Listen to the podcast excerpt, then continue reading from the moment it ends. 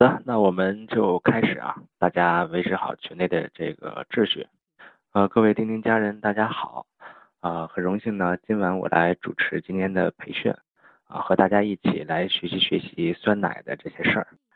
和乐纯的交汇认识呢，是通过一个十年前的老同事，啊，一次聊天时听说他们家的酸奶很不错，啊，酸奶呢很多家庭都会喝啊，我还是很好奇，一个日常经常见到的一个产品。啊，究竟能做出什么名堂啊？所以在这个老同事的引荐下呢，这个和教会啊，就是乐纯这边的这个负责市场这个人员呢，然后我们一块吃了个饭。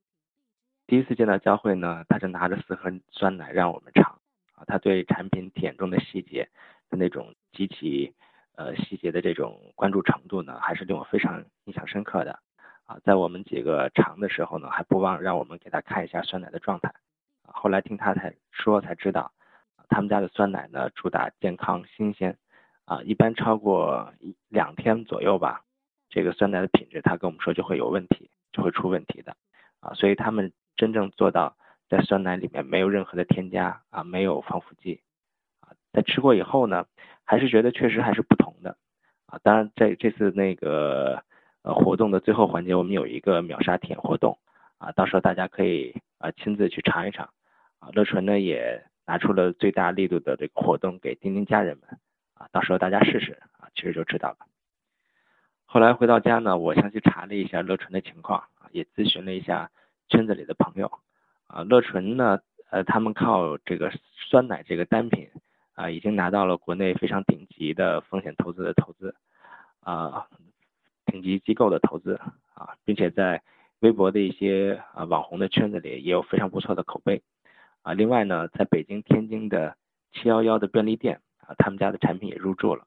啊，因为呃，我我们很清楚，七幺幺其实对于产品的品质要求是非常高的啊，所以从这个侧面看，能入驻到这个七幺幺，说明乐纯的产品确实还是很不错。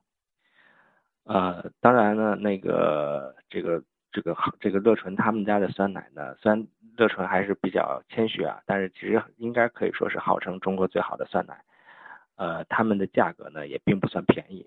啊。这个呢，这个教会跟我们说啊，就是像他们以现在这种非常健康的方式做酸奶呢，本身的成本是非常高的啊。这个很多大家日常在超市里吃到的酸奶，基本上都是添加了大量的对身体有害的一些成分啊，否则呢是不可能把成本降下来的。这一个呢，丁丁其实特别理解啊，就是传统的一些商家呢，这个他们因为依靠传统的渠道，这个。面对这种非常高额的渠道费用，所以逼着他们不得不在产品上做手脚，以降低成本。很多消费者呢都希望买到一些便宜的货啊，但其实羊毛出在羊身上，最终啊影响的其实是消费者本身自己啊。之前钉钉上的蜂蜜、大米、尿不湿、枣，其实在各自的领域都存在这个问题啊。所以呢，在吃的上面啊多花点钱啊，让自己的自己的身体包括。以及家庭的身体呢能更好，家庭成员的身体能更好呢，其实才是最赚的啊！这个呢，钉钉一直在跟大家强调啊，因为确实看的商家多了，了解的行业内幕多了啊，所以知道这里面的这个严重程度啊，所以呢，在此特别提醒在钉钉上非常这个只关注价格的家人们。另外呢，乐纯目前他们主要是针对一些偏中高端的人群，但是从乐纯长远的发展来说呢。其实他们希望把这些呃高品质的酸奶能够推向给更多的普通消费者啊，并且呢最后能希望大家能吃得起啊，所以这个事儿呢其实和钉钉之前合作的很多商家是相符合的啊，我们也希望通过我们自己的这个这个能力吧，能够把更多的真正的好的产品啊，具有这种消费升级属性的这种新的品牌啊推荐给大家啊，让各个家庭能真正吃上用上。真正的好的东西啊，物美价廉的好东西。好了，这个我们把时间还是留给教会吧。啊，那下面让我们以热烈的掌声啊，欢迎乐纯的教会给大家讲一讲酸奶的那些事儿。嗯哈喽，亲爱的钉钉家人们，大家晚上好。嗯，首先非常荣幸，然后认识了庞然哥，然后通过他，然后知道了咱们这个，呃，通过庞然哥这边知道了咱们钉钉社群。然后今天非常荣幸能够过来跟大家去讲一讲酸奶的这些事儿，然后也非常开心的，呃，非常开心看到大家非常踊跃的参加了这次活动。然后我希望今天尽我所能的去给大家多普及一些关于酸奶的这方面的知识。然后，然后大家有一会儿有任何疑问的话，也欢迎来跟我多多的互动，好吧？那我现在就正式开始了。嗯，首先呢，我想跟大家先去明确一下，说酸奶的定义是什么。可能大家平时总是吃酸奶，也也经常去买，但是具嗯，但是具体酸奶的定义是什么呢？就是用呃比较学术的话来讲的话，其实酸奶就是由牛奶去加热处理标准化的一个乳制品的混合，呃，而且是由两种像嗜热链呃嗜热链球菌和保加利亚乳杆菌这样协同来发酵而产生的乳制品，而且最终它最终呢，它也必须含有大量的活菌。嗯，听起来可能有些晕乎哈，我给大家说抓两个关键点，第一，它一定是呃牛奶发牛奶发酵而成，第二，它一定是必须含有大量的活菌的。我为什么要强调这两点？等一下我会在后面跟大家讲到说中国乳制品的就是酸奶，嗯，你们会发现说现在市面上大家以前所认知的以为是酸奶的产品，其实它并不是真正的酸奶，嗯。嗯，然后我想给大家讲讲有有有趣好玩的事情，是关于全球酸奶的一个发展历史。其实早在公元前三千多年前哈，就就已经有了酸奶。那个时候的起源也是一次源于偶然，就当时那些牧民只是把羊奶存放了，然后但是它就是被细菌，然后这种偶然的机会呢，然后人然后那边那会儿牧牧民喝完之后觉得，哎，这个酸奶这个就当时他们还管它叫羊奶，哦，口感变得更。就反而更受牧民的喜欢，然后呢，他们就把这个呃好喝的酸奶，然后继续接种，接种到新鲜的羊奶中，然后进一步去培养，培养之后产生更多的新鲜的酸奶，这是最开始酸奶的一个产生，其实是一次比较偶然的机会。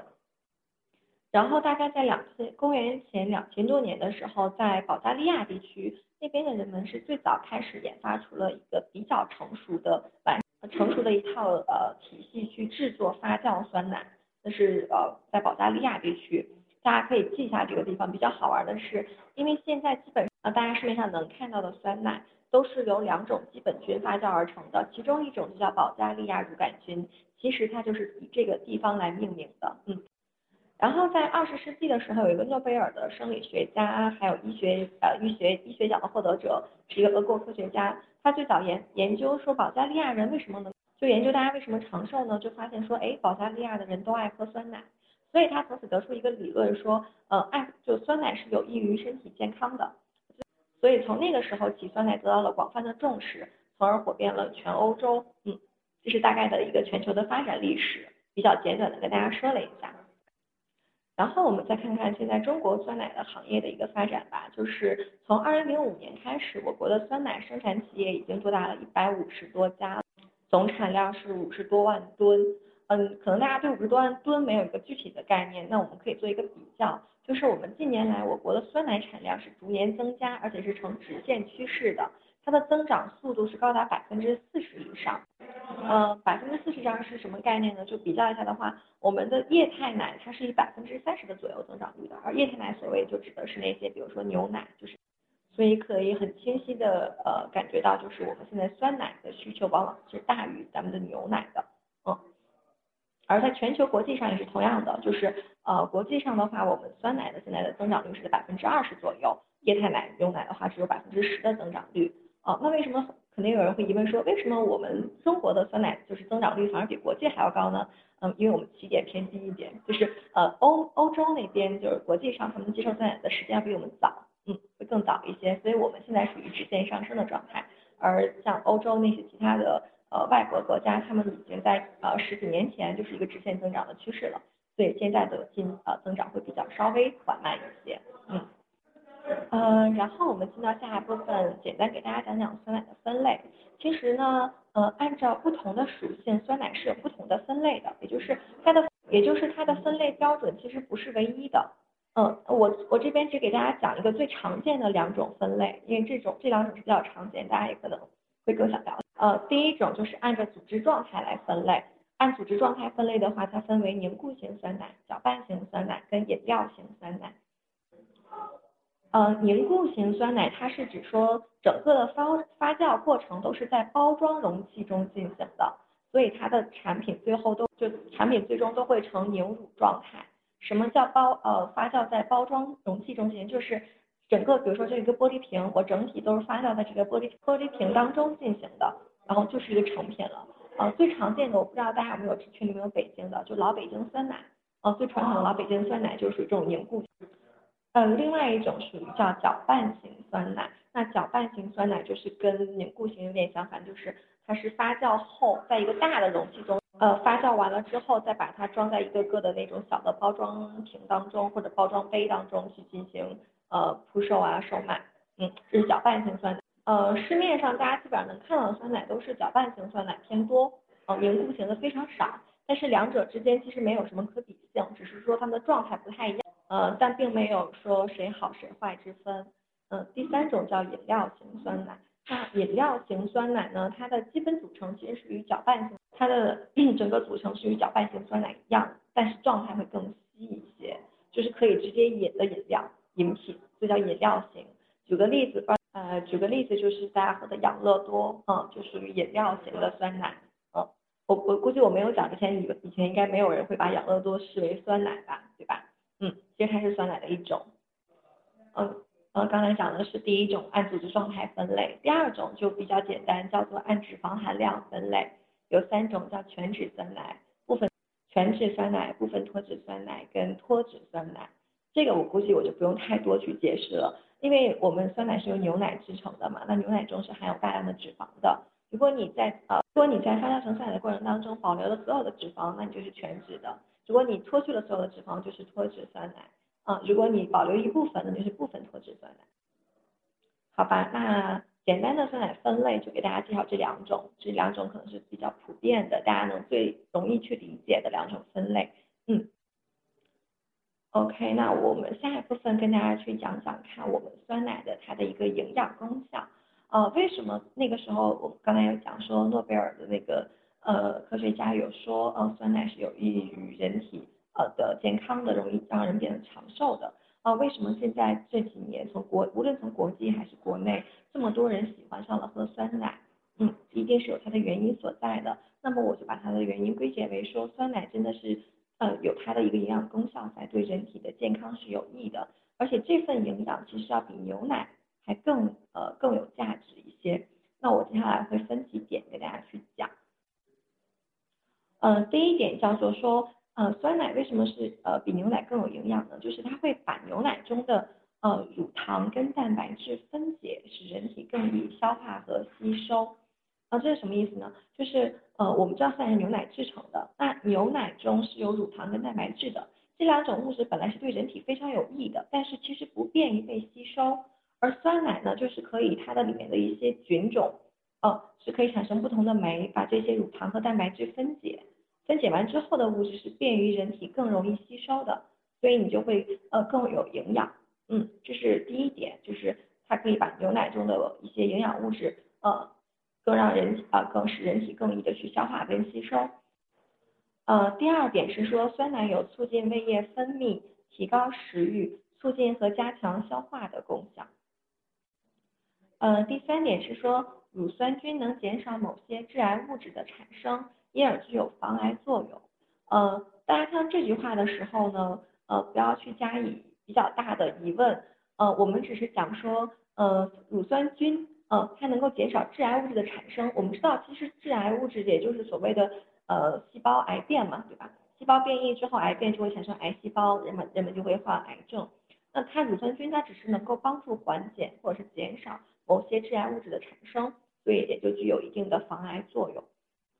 呃，第四点是说，呃，能够抑制肠道内腐败菌的繁殖，并减弱腐败菌在肠道内产生的毒素。所以说，一定意义上。哦，酸奶是能够帮助你维持、维护好一个你更好的胃肠环境的。呃，第五点，嗯，第五点我觉得也是挺关键的一点，一直我都跟我身边有一些朋友会去讲的，就是第五点，它是可以降低胆固醇，呃，降低胆固醇的作用。因为我知道我们身边好多朋友啊、家人，有的时候可能，呃，爱喝酒啊，爱吃油腻的东西，或多或少都会有胆固醇过，就是胆固醇过高的这样一种现象。呃，多喝酸奶的话，可以降低他们胆固醇。那特别适宜高血脂的人去饮用，啊，这是它的第五大功效。嗯，简单主要的话就总结了这样五点。那其实酸奶的功效还是有很多的啊，是比较比较全的话啊，如果大家想了解，可以自己去网上去搜。呃，与此同时呢，其实酸奶还有一些，因为今天我们都是一些对吧女性用户，那我们会讲讲说，哎，它有一些美容功效。比如说酸奶中，因为它含有丰富的钙嘛，那又更易于消化吸收，所以你会肯定有益于自己的牙齿啊、骨骼呀，包括说它。啊，包括酸奶中会含有多种的维生素，那其中维生素 A、维生素 B 二都是有益于你的眼睛的，而且酸奶中丰富的氨基酸是有益于啊，刚才是说氨基酸有益于头发，同时酸奶能够改善你的消化功能啊啊，就是嗯可能会就助你更好的去消化，然后防止便秘呀，然后抑制有害物质在你的肠道内的积累，所以能够防止你的细胞老化，那就是你的皮肤可能会更白皙而啊更加健美，嗯。这是一些关于酸奶的一个美容功效啊，我觉得对女性用户们来说可能是比较关注、比较感兴趣的哈。好的，那么刚刚前面我们讲了关于酸奶的定义啊，酸奶的一个呃起源，然后发展，包括说它的一些功效，呃对分类还有功效。那现在我跟我还想跟大家去讲一讲比较最，其实今今天讲座里面我觉得最重要的一点，就是我们去看一看中国现在它的市场酸奶。的一个现状，就是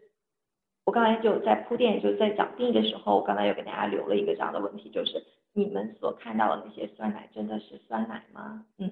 嗯，因为现在大家都看到了酸奶对人体的这样一种有益的状况，包括说呃与日俱增的这样子的一个需求，所以现在就呃会有不同层出不穷的这样子的厂家厂家去制造他们的酸奶，那这些酸奶呢就有一个现象就是产量很高。但是质量又很低，所以会使我们其实我们的产品质量是远远落后，远远落后于欧美这些发达国家的。那突出的问题就逐渐的暴露了出来。那今天我在这儿主要是想带大家去看看这些问题。嗯，首先的第一大问题，就我觉得是非常非常严峻的问题，就是好多市面上的酸奶，呃，不是，它其实都不叫酸奶，但是就是被大家认为的酸奶，其实都不是牛奶制成的。就是你会看到它的整个配料表上写的是奶粉，呃或者叫做复原乳啊，其实是一个意思，就是它用的都不是牛奶，而是用的奶粉。那原因是什么？大家肯定知道，奶粉肯定要比牛奶的成本要低呀。但同时导致的后果是什么呢？就是它的那导致的后果就是其实它的营养价值也是很低的。对，这是现在市面上的一个呃第一个主要大的问题，就是你喝的酸奶其实都不是牛奶制成的，而是奶粉。呃，第二个原第二个大的暴露出来的问题就是非活菌酸奶。刚才我我们在第一个部分讲到酸奶定义的时候，我最后有突出强调说，真正的酸奶它一定要大量的活菌的。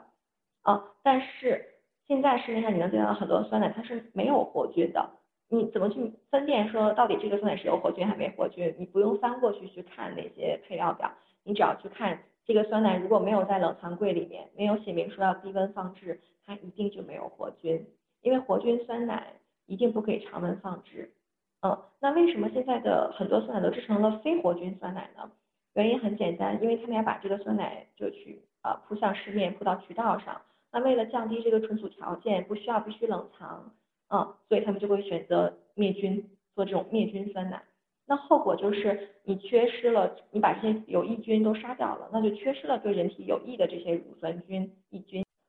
呃，第三点就是你们能看到的酸奶，大部分上面都会写着各种添加剂，呃，例如防腐剂啊、增稠剂啊，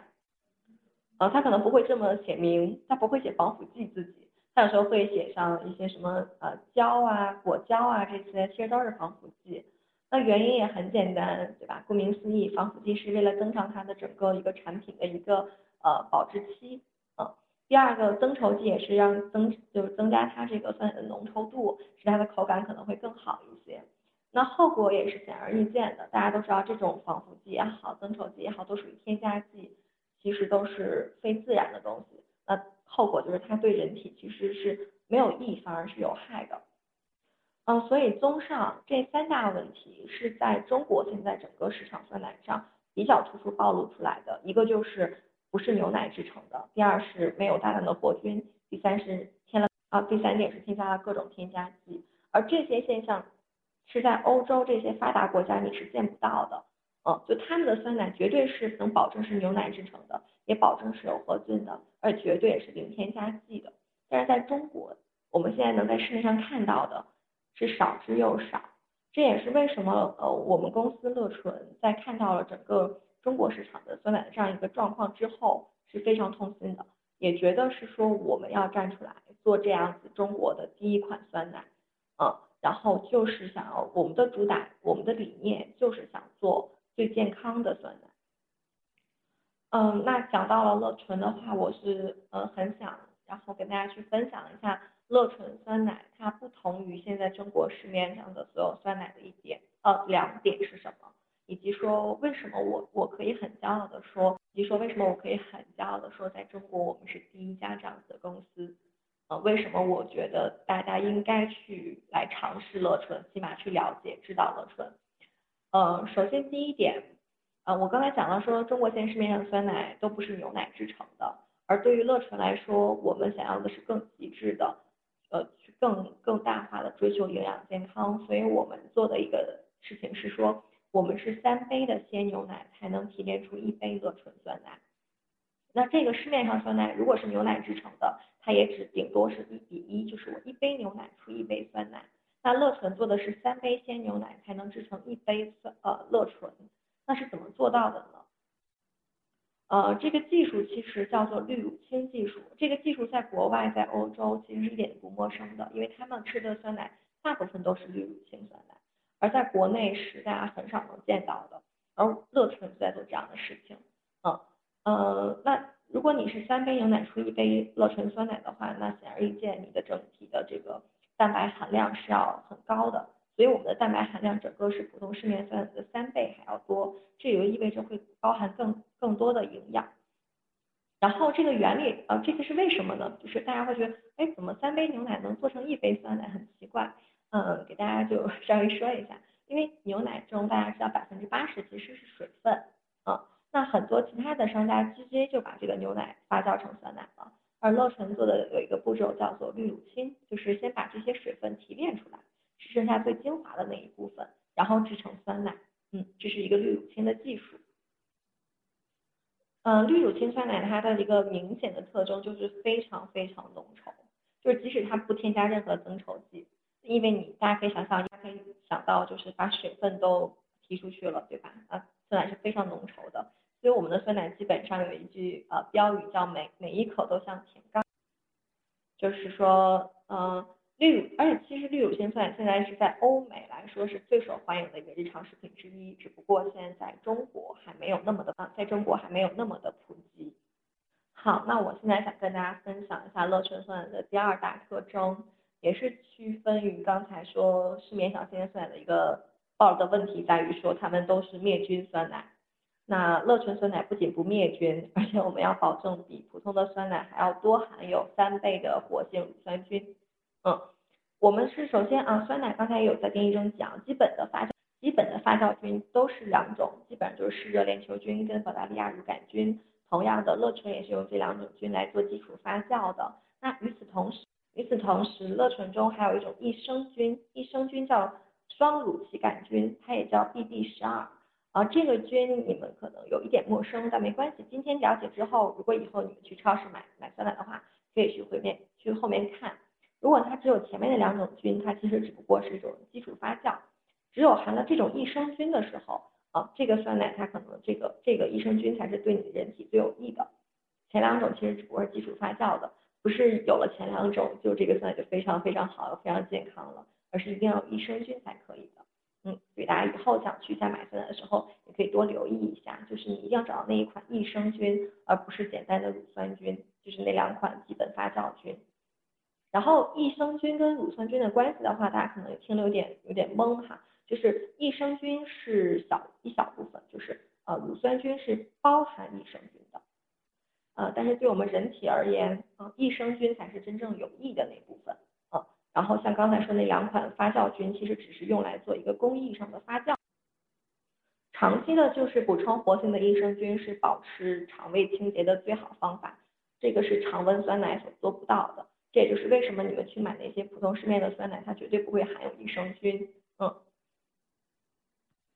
哦哦，刚才是说两点对吧？不好意思，我这边其实是三点。对，刚才针对于刚才那个暴露的三大问题的第三点是说，现在普通市面的酸奶都会有各种添加剂对吧？防腐剂啊、增稠剂啊这些。那对于乐纯酸奶来说，我们是真正的零添加。什么叫零添加？就是我不添加任何的呃添加剂，没有防腐剂，也没有呃就是没有防腐剂，没有增稠剂，就是天然的营养。这也其实对我们自己来说造成了很大的挑战，就因此我们的酸奶必须是就我们必须是低温酸奶，而且保质期其实即使在冷藏环境下也只有十五天。然后我们全程包括给用户送过去的时候都是要冷链运输，给我们自己带来了很大的挑战跟成本。但即便如此，我们也要立志就只做健康的酸奶。嗯，我这边是自己的材料里面会有两个。图，你们现在应该可能还没有看到，可能就是这次培训过后，你们会收到一个文档，那那里面会有我举的一个两个例子。就第一张图就是显示的是你们在市面上看到的酸奶的配料表，你们能看到各种，比如说有的就写的是呃各种呃叫什么是呃添加剂，嗯，但它有时候不写添加剂，就写什么琼脂啊、明胶啊，其实都是添加剂。有一些会写它的成分里面是复原乳啊。呃，奶粉啊，就证明它是呃不是牛奶制成的，嗯，呃，还有一些会写什么？还有一些会写，嗯，然后你们会看到各种保质期，有写室温的，然后五个月，嗯，然后 常温一百五十天，对，这种一定是添了各种添加剂的。然后相比而言，你们会看到第二个图，第二个图是我们乐纯的两款口味的一个配料表，配料表非常非常短。非常短，基本上就是能看到生牛乳啊，就是牛奶或者是脱脂牛奶，然后两款发酵菌，保加利亚乳杆菌、湿热链球菌，以及最后一个我刚才提到的对人体非常有益的叫益生菌，叫双乳旗杆菌，啊，这就是我们的配料表，没了，就再短不过了。嗯，如果越长，说明它越有问题，会各种添加剂啊怎样的。然后能看到我们的保质期是二到六摄氏度，然后十五天。嗯，所以说就符合刚才我上面所讲的这些，呃，能做到低温的活性益生菌的绿乳清酸奶，在国在在国内在中国只有乐纯一家现在是可以在制造的，所以这是我们来自乐纯的一份最纯净天然的营养。嗯，希望大家可以日后有机会品尝到哈。对，今天一会儿我们可能会就有个体验活动，然后一会儿大家可以看看感不感兴趣，简单。嗯，还要跟大家讲一下，说乐纯这家公司，刚才庞然哥其实有有稍微的说了一下，我们，呃，其实还确实是挺不谦虚的，想跟大家讲说，嗯，目前乐纯公司还真的是，嗯，受到了很多的关注以及赞誉，包括说现在整个中国最知名的两家的投资公司都是我们的投资方，嗯，像 IDG 资本还有真格基金一直跟投到我们现在。包括我们目前现在的一个成长状况来说，全国已经覆盖了有二十八个城市，而且积累的用户线上自己微信公众号就有六十万，嗯，包括线下像刚才庞仁哥有讲一些七幺幺，包括现在已经不断在拓其他城市的七幺幺和全家啊、全食这样子的连锁超市都会入驻的，嗯，包括线上一些天猫啊、京东啊这些大的电商都有我们的产品覆盖了，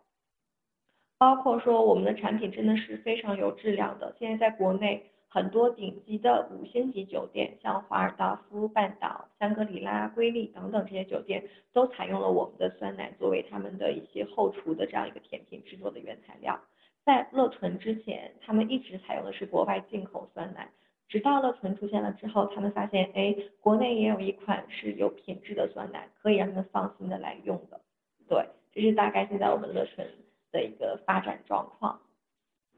好吧，那关于呃酸奶，关于我们乐纯，我就跟大家先讲到这里，因为我怕耽误太长时间。嗯，一会儿的话，等大家还有疑问，我们还要再去，我们还要再去互动一下。OK，那最后最后，其实我还想跟大家说一个干货，就是希望是对你们最有益的部分，就是你们日后哪怕你们不选乐纯，我希望你们希望大家再去买酸奶的时候，可能会呃选更更知道如何去选对产品。我要教大家几个小秘诀，首先你们一定要看保质日期。那日期越新鲜，首先它的营养价值是越高，口感是越好的。所以就是买买酸奶的话，尽量去买临近日期的。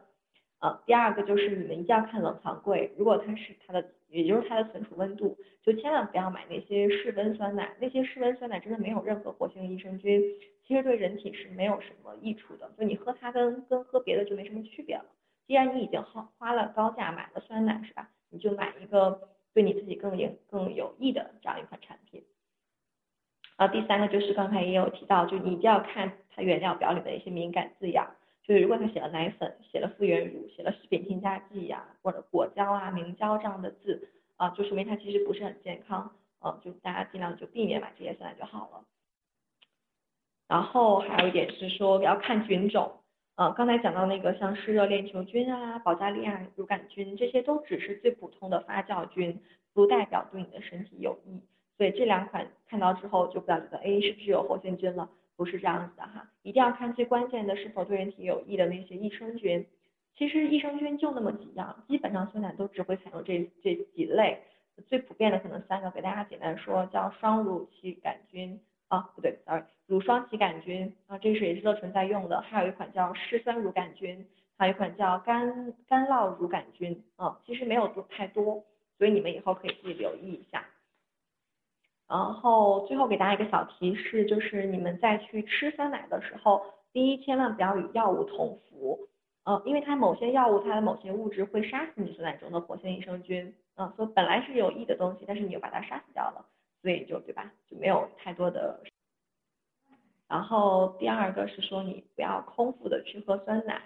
呃，因为如果你去空腹喝酸奶的话，它会抑制你的益生菌在你的胃肠之内发挥作用。同时，因为你的胃肠本来就是一个胃酸的环境，那你也会导致你的这个胃肠内产生过多的胃酸，对吧？因为你的酸奶里面会含有一些菌啊，乳酸菌啊、益生菌，对吧？所以千万不要空腹喝。嗯，好，那我大概给大家的一些小提示就到这里了。然后我不知道是不是占用，大家很多时间，也不知道大家是否听得比较明白清楚哈。如果一会儿有什么疑问的话，欢迎多跟我互动。嗯，谢谢大家。嗯，我给大家解释一下刚才关注的那个日期问题，因为很多人在问说几天能到，因为毕竟保质期只有十五天，大家考虑到这个新鲜度。啊，我们的工厂是在北京，所以总部在北京，但是我们在全国所有城市都开有大仓，所以我们的产品都是先备在仓库里，然后但是最新鲜，就当天都发往那，就通过顺丰发往各个城市。所以你们先下订单之后，可能要两到三天到你们手里。原因是我们是没有库存，所以要根据你们买的先后顺序给你们发货。但是到你们手里的产品保质期基本都在三天的，所以也是非常新鲜的哈。嗯，好，大家都感兴趣，说自己做的酸奶跟乐纯酸奶有什么区别？首先，呃，我我我非常。开心，大家有人自己愿意做酸奶，因为你一旦自己做酸奶，就证明说你知道市面上的很多酸奶是有各种添加剂，是不健康的，所以你想自己做。那其实如果你核算过的话，我相信如果你们核算过的话，自己做酸奶的成本一定也是不低的，对吧？然后自己做的酸奶的话，跟乐纯酸奶比较相近的几点在于说，第一，呃，都是没有添加剂，非常健康的。然后第二是这个其实要，第二是做酸奶要看自己的一个配比。就你们也会有各种发酵粉啊，然后加上牛奶往里面放，对吧？但是乐纯这边是一个滤乳清酸奶，就是我三杯牛，就是三杯牛奶才会出一杯酸奶，我把整个水分都滤掉了。但是不知道你们做酸奶的时候是怎样的一个比例去做的啊？这个是根据个人不同的。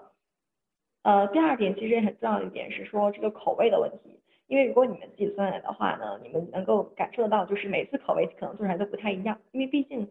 毕竟制作酸奶这个事儿，就是虽然看起来有个酸奶机，有这些原材料，但是你不同的这样一个配比呀，不同的一个时间把控啊，它的口味一定是。其实我之前好多身边朋友也在自己做酸奶，他们的反馈就是说，呃，自己做完的这个口味上不太有把握，就是可能有一次难吃，有一次不好吃。那乐纯酸奶就是乐纯酸奶能做到的一点，就是我们的酸奶真的是好喝的酸奶，不光营养健康，同时还是美味的，而且有多达十三种口味，所以要比你自己做。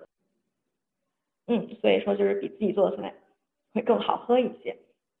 嗯，Hello，酸奶配蜂蜜，嗯，科学吗？这个其实是根据自己的口味是绝对没有问题的，因为我们有一款酸奶叫蜂蜜酸奶，就是也是蜂蜜包搭配咱们的酸奶，这是没有问题的。呃，唯一需要给大家一个提示就是孩子不要喝蜂蜜。对，这个众所周知，不光是蜂蜜配酸奶这个不行，就是孩子儿童就不要吃蜂蜜就对了。嗯，就蜂蜜对儿童是不太好的。